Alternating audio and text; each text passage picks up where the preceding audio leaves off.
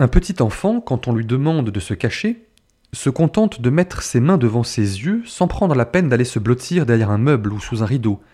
Il semble se dire Si je ne te vois plus, alors toi non plus, tu ne me vois plus. Il y a un peu de cela dans le cri de Jonas, qui conclut sa prière en se disant rejeté de devant la face de Dieu. Il parle même des yeux de Dieu. Il est devenu un abandonné et se croit même devenu invisible. C'est vraiment l'heure de la désolation. Il y a dans les paroles de Jonas quelque chose de la détresse de Jésus à Gethsémani qui reprend les mots du psalmiste pour crier Mon Dieu, pourquoi m'as-tu abandonné?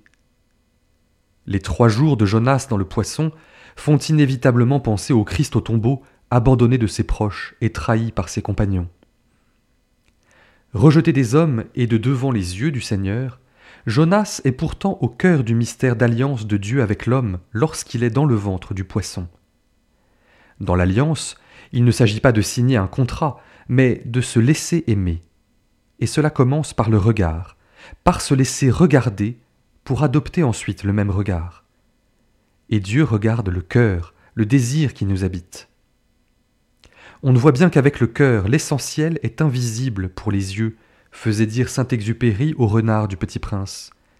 Il s'agit pour nous aussi de dépasser les apparences pour nous savoir aimer de Dieu, non pas dans un face-à-face inquiétant et insoutenable pour nos yeux, mais dans un cœur à cœur, car c'est là qu'est notre vrai visage, notre vrai regard.